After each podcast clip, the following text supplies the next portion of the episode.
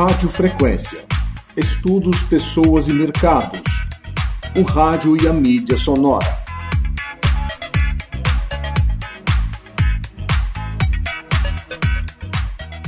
Olá, seja bem-vindo, seja bem-vinda a mais este Rádio Frequência, o programa que fala sobre rádio e mídia sonora. E hoje nós temos o prazer de ter aqui conosco um dos grandes e principais nomes do rádio paulistano, o Luiz Henrique Romagnoli, que é jornalista, publicitário e radialista. Olá, tudo bem? Olá, Bufara, tudo bom? Tudo bom, pessoal que está aí vendo, ouvindo, lendo, enfim, por qualquer é, meio entrando em contato com a gente. Luiz, também conhecido popularmente no meio como Roma, né? Gente... É isso. O... Romagnoli ficou muito difícil no começo, aí Roma virou Roma, né? É. Romagnoli, me fala uma coisa, como é que foi a tua relação com o rádio? Como é que você começou no rádio, né? O rádio que te descobriu ou você que descobriu o rádio? Olha, eu acho que a gente se encontrou por, por acidente no final do corredor, porque assim, eu era é, na época, isso era 75, 76, eu era estagiário do Jornal do Brasil. Só que não existia estágio na época, era proibido. Não é que era difícil, era proibido ter estágio. Então, eu tinha um cargo administrativo no Jornal do Brasil, que era de datilógrafo, telefonista, ou seja, o cara da cabine que pega a matéria por telefone. E aí eu fiquei lá por dois anos e meio, quase três. Mas já era repórter, já chegava lá, já tinha o paletó pendurado, a gravata, eu ia lá ver se meu nome estava na pauta, eu ia para a rua, senão eu ficava na redação à espera das matérias que vinham dos correspondentes do interior que o Jornal do Brasil tinha, no tempo das boas redações de jornais grandes, né? E aí teve um dia, por final de 79, eu tinha férias e meu chefe João Batista Lemos, já finado, grande jornalista, me chamou, falou: é, eu não consegui te efetivar no jornal, porque não tinha vaga para ser contratado como repórter. Você vai se formar e tal, eu quero contratar, mas eu, eu arrumei uma vaga para você na rádio. Eu falei, que rádio? A rádio que vai funcionar lá do outro lado do corredor. Era aquele barulho, aquelas coisas, aquelas obras, e era uma rádio, era a Rádio Cidade, que ia ser implantada em São Paulo. Então o Lemos me falou: olha, vai lá, cuida do jornalismo, não deixa eles falarem muita besteira e fica efetivado, fica com Pelá e um aqui. Então, durante um ano, um ano e pouco, eu fiquei, é, eu iniciei os trabalhos jornalísticos da Rádio Cidade, 1980, 25 de janeiro de 1980, e continuei durante alguns anos ainda como repórter do Jornal do Brasil. Uma grande fase. Então, eu comecei fazendo uma coisa que eu já gostava, mas com um baita de um desafio, porque a Rádio Cidade trouxe uma linguagem nova para o rádio. Ela faz parte daquela transição que iniciou no Rio de Janeiro, que era a transição do AM para FM, era a transição do vozeirão para o amigão. Né? Então, a Rádio Cidade do Rio, de 76, ela tinha sido tremendo de um estouro, com o Carlos Tausa na frente, o Cleber Pereira, é, e aí foi um, foi um sucesso imediato, porque é, era uma coisa que estava pulsando na, na, na, sociedade, que era o crescimento da juventude como entidade, era como instância. Ju, juventude deixou de ser, depois do Flower Power, depois do. É o seu é o meu? É esse meu que deveria estar desligado e vai ficar a partir de agora. Mas, enfim, voltando, a partir do, do, do verão do Flower Power, né, de, de, de 69, é, 70, depois de Woodstock, o jovem se descobriu como uma categoria diferente, porque até então juventude era um espaço meio besta entre ser criança e ser adulto. Né? Não existia roupa de jovem, existia roupa de criança e roupa de adulto. Então, é, o jovem começou a se, se entender como, como uma categoria e ter as suas próprias reivindicações. Então, isso bateu muito do ponto de vista político, mas também pegou muito nos costumes. Né? A coisa do movimento hippie acabou deixando a roupa um pouco mais informal, então o jovem não precisava mais sair todo, todo postado de casa, camisa, gravata e tal. É, então, isso se refletiu também na comunicação. A comunicação, é, e essa descoberta foi principalmente um grande artífice disso foi o Carlos Townsend, é, trouxe uma coisa que o DJ já era nos Estados Unidos em rádio, o cara que falava e dominava o seu horário, Ele não era um locutor que falava das músicas e lia as notícias. Ele era o dono do seu horário. Então, você tem é, a, a, a chegada disso em São Paulo em janeiro de 80. Já existiam rádios? Sim, já existiam rádios FMs fazendo coisas legais, mas a primeira rádio que veio com isso como proposta é, integral, com uma programação inteiramente dedicada a esse público e, portanto, bastante variada, foi a Rádio Cidade. Roma, a Rádio Cidade inovou em vários aspectos, seja na linguagem, na forma de tocar, na forma de falar com o ouvinte. Eu queria que você contasse um pouco como é que foi esses primeiros momentos, né? Porque uh, vocês abriram um caminho que para o mercado norte-americano já estava mais uh, objetivo, mas no mercado brasileiro uh, as pessoas olhavam e diziam, nossa, que coisa estranha, o que, que é isso? Né? Como é que foi esse momento e como é que foi essa implantação de algo tão novo? Olha, é, aí a gente tem algumas figuras muito importantes. Carlos Tausen é, era um, um, visionário que morreu muito cedo, é, era um cara que organizava uma rádio com muita a, a, filosofia estava estampada em cada decisão. Então, muitos locutores de vozeirão fizeram teste na Rádio Cidade. Uh, e isso está é, tá aí na história, está aí nas conversas que a gente tem com eles até hoje. Mas o Carlos Taza foi buscar outra coisa, ele foi buscar vozes paulistas, paulistanas. Ele foi buscar gente que entendesse e conhecesse da cidade, da, da, do público, daquela turma, então, ele foi buscar gente que não tinha prática de rádio. Dos cinco que estrearam, acho que só Edmir Rabelo tinha prática anterior e o Betinho Rivera. É, porque aí Paulo Leite veio do jornalismo, veio da TV, do jornalismo de TV, e sempre gostou de fazer rádio e tal, e fez um teste e foi é, logo é, ele começou, ele abriu a Rádio Cidade e depois ele voltou com, com um horário de maior audiência da rádio, que era da tarde. Ele foi buscar o César Rosa, que era uma voz que vinha do interior, é, com aquele vozeirão gostoso, mas muito conversado. E o interior é uma presença grande na capital de São Paulo. Naquela época, isso era mais visível ainda. Trouxe a Selene Araújo, locutora, mulher, de TV, que dava um charme, dava um, um perfume na rádio, uma refrescância na rádio eh, iniciou uma leva de locutoras mulheres, porque até então era tudo vozeirão de homem. Eh, Betinho Rivera. Então, a, a, sequência, a seleção dos apresentadores já mostrava isso. É uma rádio que quer conversar com o ouvinte. E aí, como é que faz o jornalismo? A empresa é jornalística, era jornalística Jornal do Brasil. Como é que você transfere isso para a Rádio Cidade?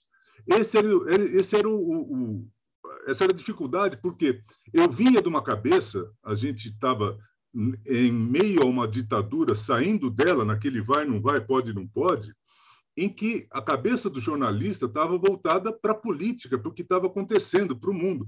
Eu levei um tempo para mudar o seletor e descobri que, para falar com aquele ouvinte, eu não podia usar aquela linguagem, nem a linguagem do jornal, nem a linguagem de outras rádios, como a Rádio Jovem Pan AM, que era um exemplo, um, um, um totem do, do jornalismo.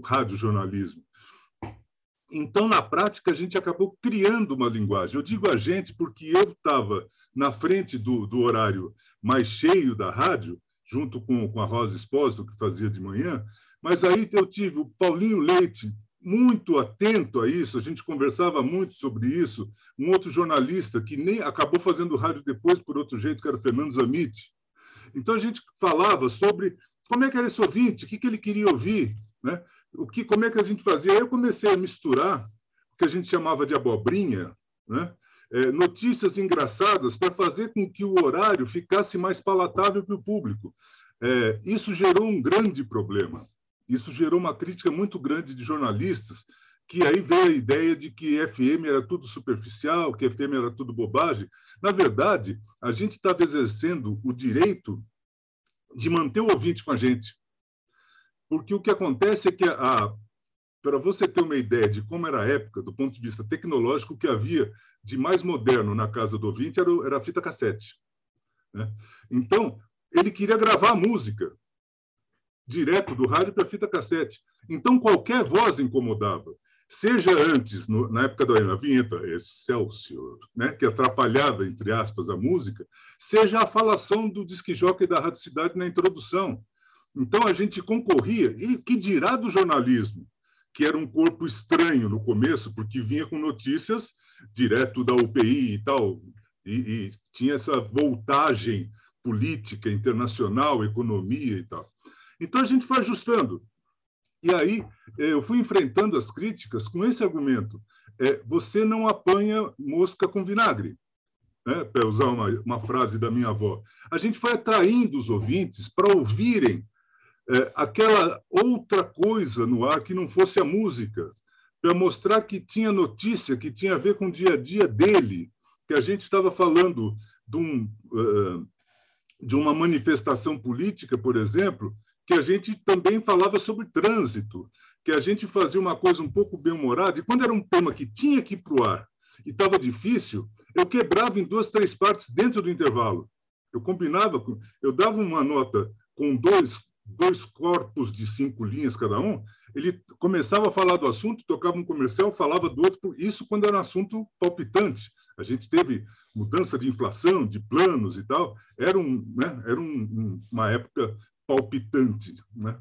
Então, a gente foi achando o jeito de falar com, a, a, com essa turma, com a juventude, e foi estabelecendo uma ligação, de modo que, ao contrário de ser é, uma, uma linguagem que é, superficial e que não, não, não informava, era um jeito de fazer com que a informação chegasse. É o que hoje a gente chama de adequação ao público. Né? Maior, a Rádio Cidade foi líder de audiência por muitos anos. É, abriu um mercado importantíssimo em São Paulo, mas depois de um tempo ela acabou entrando num, numa espiral decadente, acabou inclusive fechando. Né? O que você atribui a esse processo? Um, um erro de gestão, uma má visão uh, gerencial? Porque a, ela tinha tudo para continuar no, no no, no, espectro com muita força até esses anos, porque ela abriu, se ela mantesse simplesmente a receita, já seria um grande avanço. Uhum. Ah, vamos entender a Rádio Cidade num período grande, de 80, quase, sei lá, 2000, alguma coisa nesse sentido, é, algo, algo desse tamanho, que foi quando entrou no mesmo, na mesma frequência, entrou a Band News FM. Né? É, a Rádio Cidade não era do Jornal do Brasil, a Rádio Cidade era do Décio, é, que eu vou lembrar na sequência o sobrenome, que era um, um dono de rádio de, de, São José dos Campos, que tinha ganho uma concessão em São Paulo, que era uma raridade e era uma coisa gratuita, que era também o que acontecia na época e, gerou outro fenômeno que a gente fala mais tarde. Então, o Décio ele encontrou no Jornal do Brasil um sócio perfeito, porque é, o sistema, o formato vencedor no Rio de Janeiro já estava pronto para entrar em São Paulo. O Jornal do Brasil montou tudo. E aí eles tinham lá a, a participação deles. Então, a Rádio Cidade, durante os primeiros, sei lá, 10, 15 anos, ela é uma rádio que tava, entrou para disputar a liderança e variava subindo e descendo de acordo com algumas coisas que iam acontecendo, mas era uma rádio de ponta. A primeira mudança foi quando saiu de lá o Paulinho Leite, saiu o César Rosa, saiu Beto Rivera e saí eu. Né? Paulinho, Serginho Leite, César Rosa e depois o Beto Rivera. É, saímos nós, nós quatro, né, os irmãos Paulinho e Serginho Leite. O Serginho era folgador na Rádio Cidade, mas já fazia na Jovem Pan AM o show de rádio. Né? Então foi uma coisa que tu tinha falado, ah, bom, tá bom, traz esse cara aí, não acreditava muito. É, ele é meio metido engraçado tal. Mas a gente viu um potencial muito grande no Serginho. A hora que ele foi para o ar na Jovem Pan foi um estouro. Até porque a Jovem Pan, o capítulo seguinte, me deu condições como chefe do jornalismo. Imagino que é ser chefe do jornalismo numa emissora jornalística. Imagina a quantidade de atrito que isso gerava. Mas, enfim, eu tinha uma redação, eu tinha seis redatores. Olha que absurdo para uma rádio FM. A gente na Jovem Pan das sete às nove e meia da manhã, colocava basicamente todas as notícias que tinham dado no Jornal da Manhã do AM, só que do nosso jeito. Em introdução de música, em notinha mais curta, em boletim mais longo. Então, a, a Jovem Pan foi uma rádio que, além do que a Rádio Cidade já fazia, ficou mais viva, e aí o jornalismo ficava mais presente, e aí entrou também o humor mais intenso, também a promoção mais intensa. A Jovem Pan foi um estouro. Então, a Rádio Cidade caiu um pouco nessa época. É, logo na sequência, chegou o Luiz Fernando Malhoca, três meses depois da nossa ida para a Jovem Pan, é, porque o Paulinho Leite, é, que tinha assumido como coordenador, na prática ele não estava é, podendo tocar as coisas como devia, o horário, a coordenação, e aí tinha é, outras questões é, pessoais e tal, aquilo estava complicando. Bom, vamos pegar o, o, o, Paulinho de Colo Fernando Malhoca, que assumiu magnificamente, e a gente fez uma parceria de muito tempo na Jovem Pan. Voltando, um tempo depois, Luiz Fernando Malhoca sai da Jovem Pan e vai para a cidade, onde ele não tinha feito aquele primeiro time. Ele vai como coordenador e surfa numa onda que estava chegando, por exemplo, com Menudos. Então, ele dá uma popularizada na Rádio Cidade e a Rádio Cidade empina de novo. Enquanto que a Jovem Pan cai, porque é, em muito pouco tempo o público muda. É engraçado que você, é, fazendo um parênteses, em 85, 80, é, a gente saiu, eu e o Serginho, a gente saiu, a gente estava no Sistema Globo de Rádio, a gente saiu e ficou um ano, um ano e meio fora, fazendo shows, os shows do Serginho Leite pelo Estado, pelo país, show de convenção e tal. Quando a gente voltou e foi fazer um programa na, na Rádio Transamérica, o público já era outro. O público já tinha outra formação. O FM tinha crescido, porque a gente é do tempo que a FM só pegava naqueles receivers Marantz bonitões, aqueles gradientes e tal, e, e é, em, alguns, em alguns rádios. Enquanto a gente estava nessa fase, chegou o Walkman. Então, o Walkman e as suas imitações nacionais deram um crescimento de público exponencial para a FM. E aí, quando você abre, você obviamente abre para o menos elitista. Então, quando a gente voltou, a gente fazia as piadas e o público não entendia. Porque a gente é da época que o nosso público elitista, né, do começo da FM, lia uma revista semanal e um jornal por, por semana. Então, era outro público que a gente levou um tempo para entender isso. Né? E, e principalmente para digerir essa mudança que ninguém conta para ninguém. Né? É, essa é uma mudança que você tem que observar é, e, e, e ter, estar atento como alguns poucos homens de rádio fazem. Homens é um termo machista, desculpe. Algumas pessoas de rádio fazem. É, então, é, estar atento ao que acontece nesse meio, principalmente essas mudanças rápidas, o FM precisa estar acostumado e estava. Né? O FM mudou quando precisava mudar, ou seja, o Luiz Fernando popularizou a Rádio Cidade numa época que o público estava mais popular. Depois a gente tem a transição do rádio para a internet. Enfim, o rádio é muito maleável, o rádio é um bichinho muito fácil de lidar. Bom, em frente, o que, que aconteceu com a Rádio Cidade depois disso? É, teve uma época que houve uma, entre aspas, intervenção do Rio de Janeiro. Então, teve a, a cidade depois do, do, do, Luiz Fernando, que inclusive nessa época criou 89 FM, para o mesmo grupo, né, para o Grupo Jornal do Brasil, desculpe, para o grupo é, do, do Neneto Camargo. É, e aí é, ele sai, e aí entra uma fase em que variou muito a radicidade. A radicidade, num certo momento, ela foi copiar a programação do Rio. Isso é um erro terrível, que muitos cariocas fazem em relação ao Rádio São Paulo, como paulistas fariam com o Rádio do Rio. São mercados completamente diferentes, têm momentos completamente diferentes. Então, quando a Rádio Cidade veio uh, com a programação mais uh, roqueira, mais pop rock para São Paulo, ela era uma boa programação. Eu acho que quem fazia era o Geraldo Leite, se não me falha a memória. Então, assim, era uma excelente programação, porque na, no, no, Rio mantinha a Rádio Cidade no alto. Só que aqui era outro lugar, outro jeito, e aquela programação gostosa, bem feita, bacana, não era o, o, o suficiente para ser líder de audiência. Para ser líder de audiência, você precisava tocar é, é, menudo, você precisava tocar, aí foram as modas, né? Michael Jackson, é música negra, a primeira onda do pagode, que foi Zeca Pagodinho, é, como é que chamava aquela moça? É, Jovelina, Pérola Negra, enfim, foi, foi uma primeira fase de um pagode, ainda um pagode é, que o pessoal já achava um horror, entre aspas, né? mas era um pagode ainda com, com uma base de raiz. E um exemplo disso é assim, é, algo como 86, 87, algo nesse tamanho, o Carlinhos Sigman, da Rádio Manchete, me liga e fala, Romagnoli, a rádio aqui está subindo, estourando, porque a gente entrou na onda da, da black music, na época tinha Michael Jackson e tal, e coisa. É, a gente está subindo muito rápido, só que os, o meu jornalismo ainda dá notícia do aeroporto. O meu público não sabe, não pega avião, meu público anda de ônibus.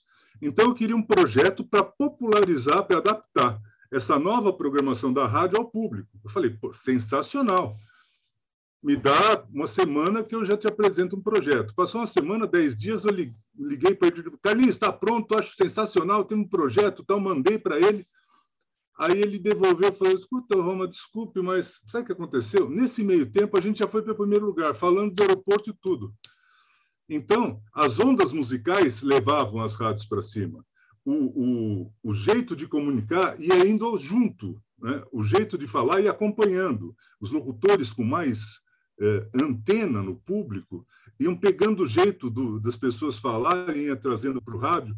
Então, é uma, é uma são mudanças sutis que não são detectáveis por artigos científicos, né, que não são quantificáveis é, oficialmente pelo IBOP, a não ser de uma maneira é, que você precisa interpretar muito bem, que às vezes aquilo não vem nos números grossos do IBOP.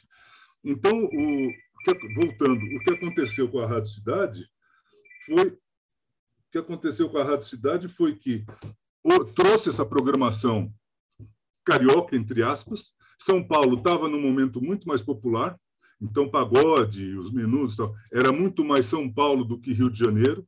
No Rio, o que subiu foi outro tipo de pagode, começava a subir o funk carioca. E, enfim, uma cidade com praia tem outra vibração do que uma cidade com prédio. Aí a Rádio Cidade deu uma caída. A partir daí, eh, teve um momento em que o Décio reassumiu a rádio, houve uma divisão jurídica, quem ficava com o nome cidade, se podia usar, se não podia usar, houve uma separação é, dos grupos, da, das empresas, e aí o Décio resolveu seguir alguns conselhos. É, eu não sei exatamente como é que foi isso, é, contam que houve a, a, a participação de, de filhos é, nesse, nesse projeto, foram trazidos uh, alguns sistemas, algumas programações no estilo norte-americano, smooth jazz, uma coisa que rolava bem lá. E, como sempre, é, a aplicação de modelos de fora para um público específico numa cidade do tamanho de São Paulo, como qualquer outra grande metrópole, precisa de muito estudo. Então, voltando ao começo, Carlos Tausa não pegou a Rádio Cidade do Rio e botou em São Paulo. Não, ele pegou o jeito da Rádio Cidade do Rio e transformou numa rádio paulista. Isso é o jeito de fazer rádio, com, com pé na terra, com antena no lugar onde você está. E a partir daí, a Rádio Cidade foi, foi é, caindo de audiência e também a saúde do Décio foi piorando e, no fim das contas, a rádio foi vendida. Então, a cidade acompanha muito algumas, algumas questões que são a falta de adaptação ao público local, nesse momento do, do JB, é, uma outra desadaptação é, de, de programação que veio mais de longe ainda, veio, veio de, dos Estados Unidos, e aí você teve uma desadaptação é, seguida de problemas de audiência, e aí também questões é, pessoais que levaram a cidade a desaparecer em São Paulo. Uma grande história. Uh, Uh, Luiz, eu queria aproveitar e também falar com você um pouco sobre esse teu trabalho em campanhas uh, políticas. O, o, Luiz desenvolve aí um, um, grande trabalho já há alguns anos Uhum. curioso, Romagnoli, que nos últimos anos, embora o rádio nunca tenha perdido aí a maestria em, em trabalhar com a, as campanhas, mas nos últimos dois anos, né, vários candidatos se voltaram aí para o meio rádio, porque com a história da fake news, do pessoal estar tá mais em cima do que está sendo publicado na internet e tal, vários candidatos se voltaram para o rádio buscando do rádio aquela comunicação mais direta, mais próxima do ouvinte e também de uma forma ao vivo, sem a edição, sem ter que passar por um editor no meio do caminho que pode influenciar aí na forma de, de divulgação. Eu queria que você comentasse um pouco desse momento que nós estamos vivendo e da participação do rádio, do podcast, que voltou com muita força e parece que as classes políticas redescobriram a força do rádio. Ah, é, eu faço campanha política é, quando, desde quando eu ainda estava em rádio diária. A minha última rádio, meu trabalho diário em rádio, foi na Transamérica em 90. Vamos lá? As décadas começam a se embaralhar um pouco. Não, ao contrário, eu, tava, eu, tava, eu tinha criado uma rádio para o grupo do, do, do Neneto Camargo, uma grande experiência é, a gente pegou, eles pegaram uma rádio que era aquela diário do grande ABC, que falava macio daquele jeito, e eu montei um projeto de uma rádio super qualificada. Era um sonho maravilhoso, mas era um sonho, porque dependia de um tempo de maturação e dependia de um, de um, de um processo de promoção que a gente não conseguia imprimir. Então, era uma rádio que tocava o que não tocava nas outras rádios, era uma rádio comparando para o público de São Paulo entender, era uma rádio Deodorado para cima. Né? Então a gente tocava jazz, a gente tocava eh, música pop europeia, a gente tocava Frank Sinatra, a gente tocava uh, os, as novidades pulsantes da, da Inglaterra. Então era uma rádio que era uma delícia. Eu tinha, eu tinha o prazer de ter Edinho Moreno fazendo locução tinha um horário, e ele já era esse grande locutor comercial que ele é hoje. Eu tinha Vinícius França, enfim, eu tinha um time, o, o, o Silvio Braunac, que ficou da formação anterior da rádio, que era a PUL, PUL FM. Enfim, era um time muito legal, com jornalismo, com, enfim, muito, mas que não deu certo, porque precisava de um tempo de maturação, de uma condição de implementação que a gente não teve. Eu já estava fazendo campanha, fui convidado para fazer pelo, pelo Ricardo Carvalho, já falecido. Eu comecei em 94 a fazer campanha como coordenador de rádio. Antes eu já tinha feito algumas coisas, tinha feito algumas coisas de humor com o Serginho, mas assim, coordenador de campanha de rádio 94, Mato Grosso do Sul, campanha de governador. Foi um sucesso, porque a gente, eu levei o Vinícius França para lá e a gente fez uma coisa que tinha humor, que tinha que mexia um pouco. A gente levou basicamente os elementos da rádio, não tem segredo isso. O auge foi 2002, a campanha presidencial do Lula, que foi uma, uma campanha que teve muita repercussão. E assim, o que, que eu com a minha equipe, o que, que nós fizemos? Nada que já não estivesse no ar. A gente pegou, primeiro, eh, a, primeira alteração grande, horário eleitoral tem um programa sete, outro é o meio-dia. O rádio tem uma audiência às sete, outra audiência ao meio-dia. Principalmente nos anos 90, ainda isso era muito mais marcado. Às sete horas da manhã, o rádio é noticioso, o rádio é jornalístico, mesmo que seja eh, jornalismo policial, entre aspas, mas, enfim, é um rádio de, de informação falada, é um rádio basicamente masculino e feminino do mercado, ou seja, é de gente que vai para a rua trabalhar e vai ouvindo no carro, ouve é, na, na, na, no escritório a hora que chega e tal. Meio-dia, não, meio-dia é hora dos comunicadores, é hora daquela conversa com a dona de casa, quem ficou em casa. Claro que tem notícia, tem jornal, eu estou falando, eu generalizando por conta desses dois momentos. Então a gente tinha um programa sete, jornalístico, e outro programa ao meio-dia, conversado. Isso foi uma coisa que as pessoas olharam e falaram: nossa, que criação bacana. Não é criação, a gente só olhou o meio.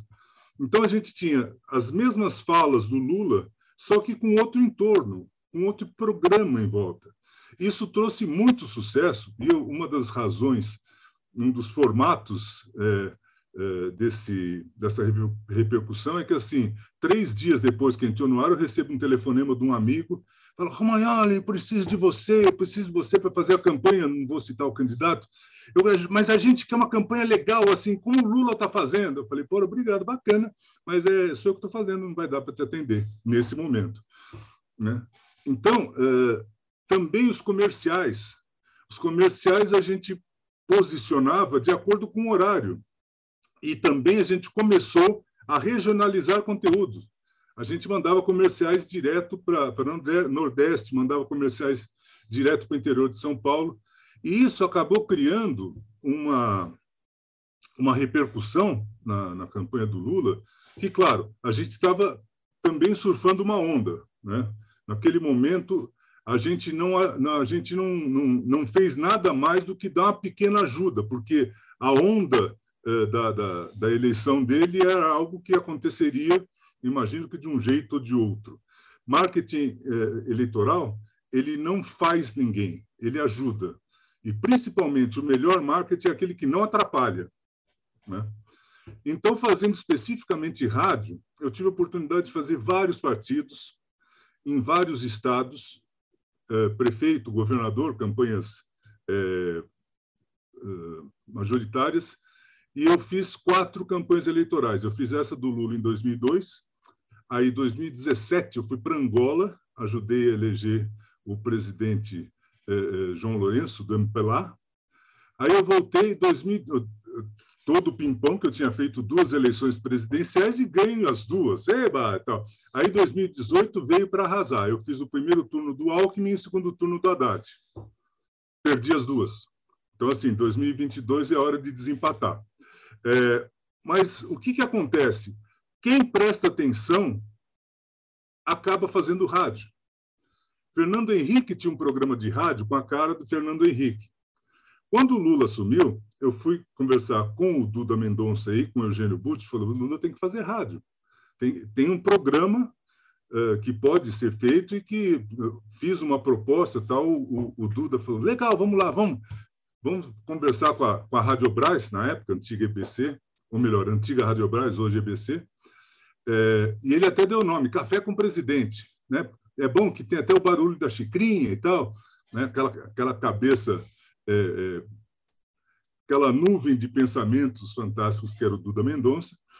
E aí a gente começou a fazer um programa de rádio que não era, não era obrigatório, ou seja, não é Voz do Brasil e nem é pago. Então, é um programa cujo sucesso depende dele mesmo.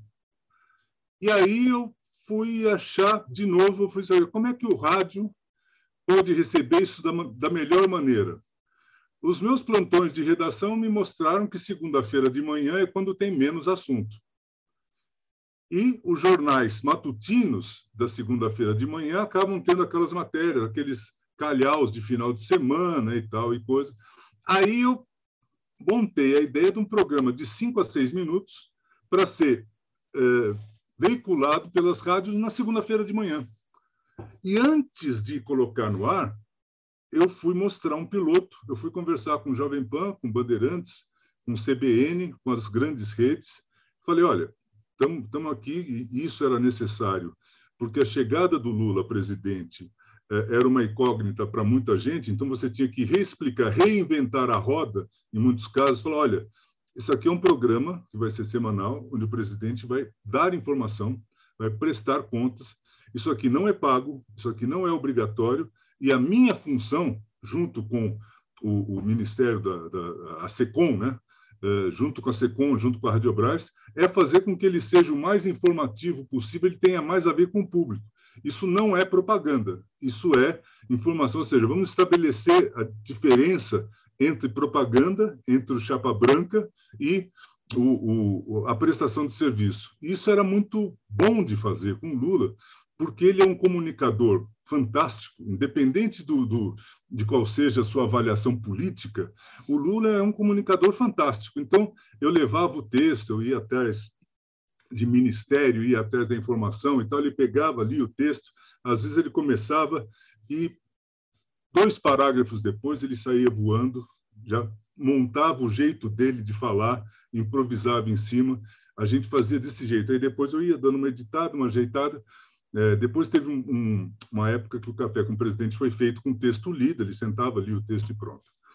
Mas a gente fez desse jeito um pouco mais solto. Então, rádio, ele é muito importante.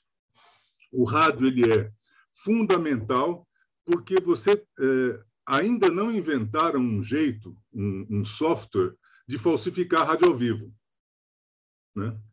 Então, a entrevista ao vivo, ela é um melhor jeito ela é complicada do ponto de vista de marketing eleitoral? Sim, porque às vezes, dependendo da rádio, dependendo do clima, dependendo da pergunta, o candidato não diz. Eu estou falando a pessoa como candidato, político enquanto candidato a um cargo na próxima eleição ou, ou mais para frente.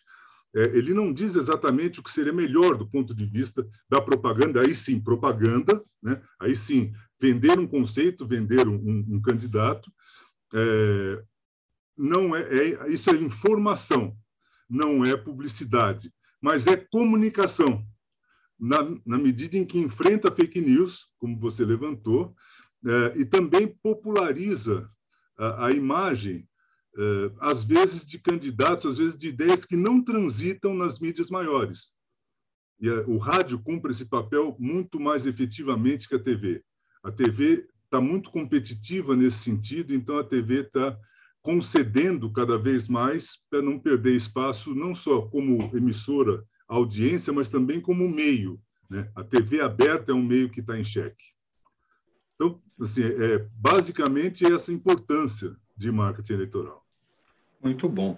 Mael, eu queria aproveitar e te perguntar como é que você avalia esse material todo digital, essas tecnologias todas que foram trazidas ao rádio, e trouxeram o rádio para perto dos mais jovens, né? principalmente os podcasts, esses conteúdos em áudio, o streaming.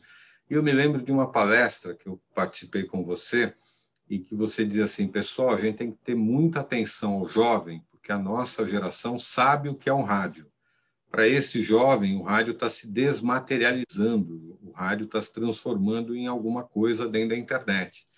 E como é que você avalia isso hoje, depois desses anos, e o, e o rádio ter se materializado agora em podcast, em áudio digital, em streaming? Olha só como é, é, é de uma certa maneira, previsível, né? e olha como a gente já estava olhando a onda que estava chegando.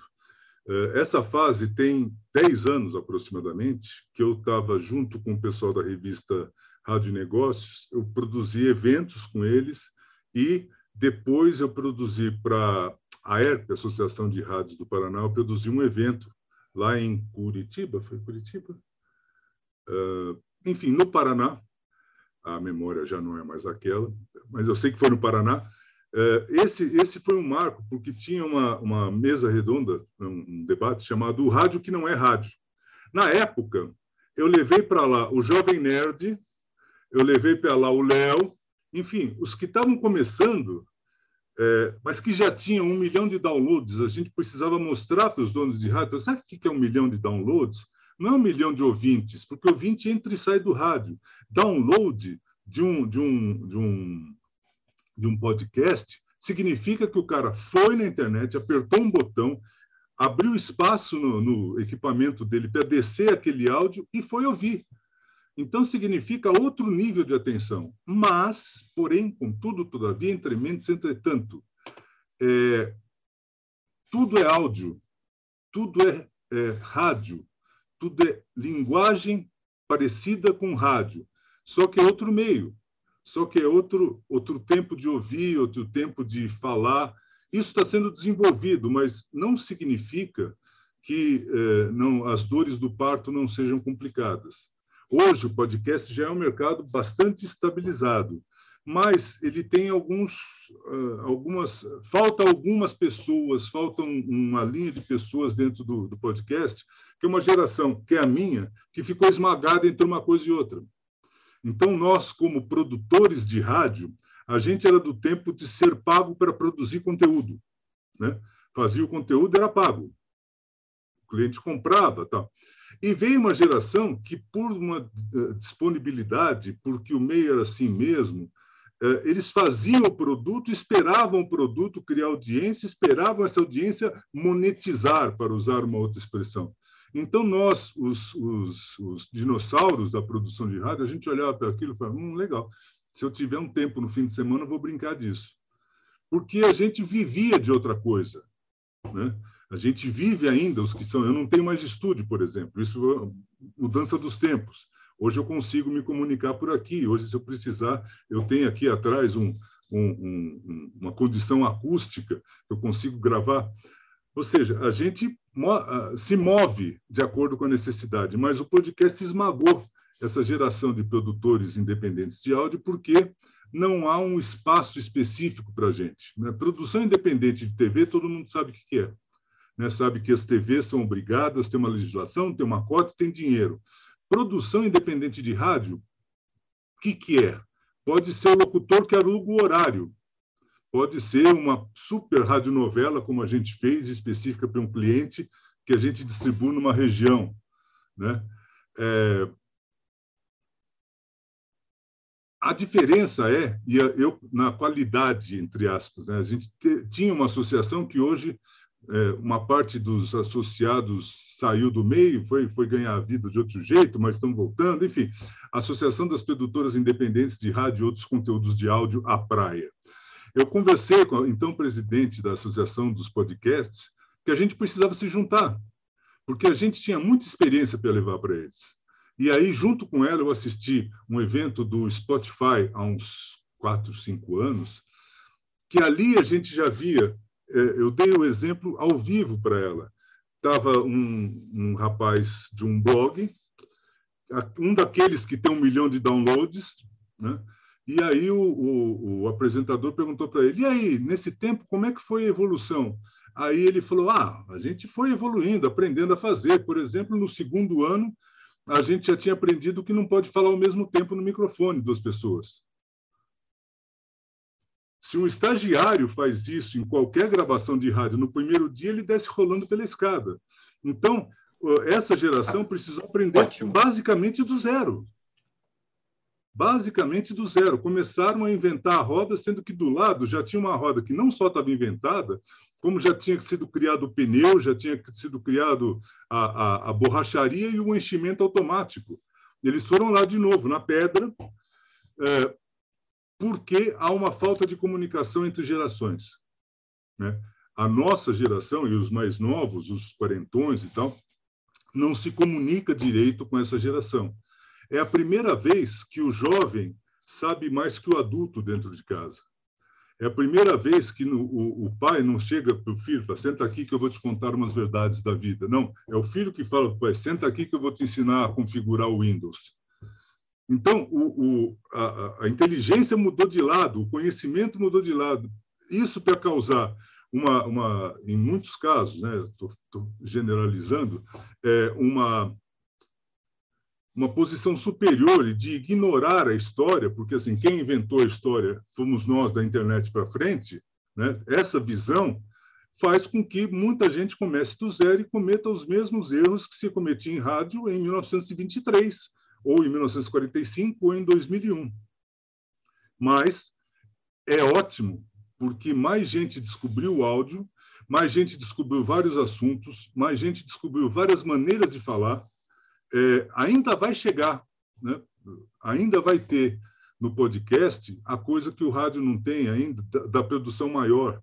A, a rádio, audiodramaturgia. Opa, calma. A audiodramaturgia, por exemplo que ela aparece aos sustos por aqui e por ali. É, a, a, produção de documentários com uma linguagem radiofônica mais forte, os, os docudramas, né? parece que tem esse nome feio na, na, na academia, mas, enfim, essas peças que são ensinadas, é, as pessoas aprendem mais dentro da universidade do que na rua. É, é um lado bom da academia, eu dei aula e isso é bom você colocar a noção de que é possível produzir melhor na cabeça dos, dos estudantes, considerando que é, a gente entrou num mercado cada vez mais competitivo, é, não pela qualidade, ao contrário de TV, por exemplo, que se qualifica é, tecnologicamente, não por conteúdo, é, para melhorar. Não, o rádio se qualifica mantendo-se vivo com corte de custo. Então, pode-se fazer rádio cada vez mais, mais ou menos, com um custo cada vez menor. É, eu prestei consultoria para algumas rádios, aí é complicado. Você chega numa cidade grande do interior e aí o seu coordenador, o cara que manja de tudo, é, ele tem um horário, ele faz a programação, ele é coordenador dos apresentadores, ele ganha um salário mínimo e meio. Então ele tinha que ter outro emprego, ele tinha que sair, tinha que né, vender carro ou vender imóvel, não sei o que ele fazia. Então você tem uma desqualificação do profissional de rádio. E hoje, ao contrário do que acontecia até os anos 2000, você não tem o rádio como porta de entrada, você não tem o GI, o garoto interessado, aquele que ia lá ganhar um prêmio, ficar vencendo o saco, fazendo perguntas, que acabava se interessando, gravando uma coisa, fazendo negócio e virando um profissional de rádio. Hoje, esse garoto, com 14 anos, ele não vai na emissora de rádio, ele cria a própria emissora de rádio. Então, é, é diferente a, a maneira como as coisas acontecem. E a gente precisa prestar atenção nisso. Então, para bem e para o mal, é, para o bem e para o mal, a gente tem essa essa realidade é, que precisa em algum momento casar. A gente precisa em algum momento juntar mais os dinossauros e os, os que estão com um corpinho ainda mais ou menos apenas hipopótamos, né? com essa juventude que está gastando muito tempo aprendendo a fazer eh, as coisas e aprendendo a ensinar, porque já tem uma geração que ensina a fazer, né? Muitas vezes retransmitindo não exatamente erros, mas retransmitindo maneiras eh, mais difíceis de, de fazer. Por outro lado, você já tem a penetração completa ou bastante intensa do podcast nas empresas. Então, logo, logo você vai ter, já tem empresas de ponta fazendo isso, né? você vai ter muita gente vivendo de podcast. Isso já é uma realidade para muita gente nos últimos, sei lá, 5, 10 anos. É, já tem curso de como você monetizar o seu podcast. Então, isso, é, isso vai é, continuar, isso vai se desenvolver, e mais um pouco é aquela história do, da época que eu fazia evento, tinha um, um projetor, um sistema de projetores de slide que, que é, mexia automaticamente, ia mudando, piscando e tal. E eu comentava, nossa, esse slide rápido, essa coisa, mais um pouco eles vão acabar inventando vídeo. Então é a mesma coisa, o podcast mais um pouco vai acabar inventando rádio. Né? Eles vão descobrir, aí a gente podia transmitir, né? a gente podia, ah, tem um sistema de antena, de repente a gente podia querer uma, ah, uma concessão. Por que, por que a gente não pega uma concessão de uma associação de podcasters para ver como é que é a experiência ao vivo? Ou seja, é possível que daqui a pouco o podcast invente o rádio de novo. E aí, eventualmente, eu estando vivo, vai ser muito divertido. Muito bom. Uma verdadeira aula de rádio. Aqui nós estamos conversando com o jornalista, publicitário e radialista Luiz Henrique Romagnoli Luiz, eu quero agradecer a sua participação, a sua fala. É uma aula e sempre muito divertida, muito arguta, né? nos põe para pensar sobre muitas coisas. E é, é muito bom tê-lo aqui. Está convidado para voltar para a gente falar sobre outros temas relacionados. Opa, com certeza. Não seja por falta de assunto e não seja por vontade de conversar. Muito, muito, muito bom. bom estar aqui com você para falar.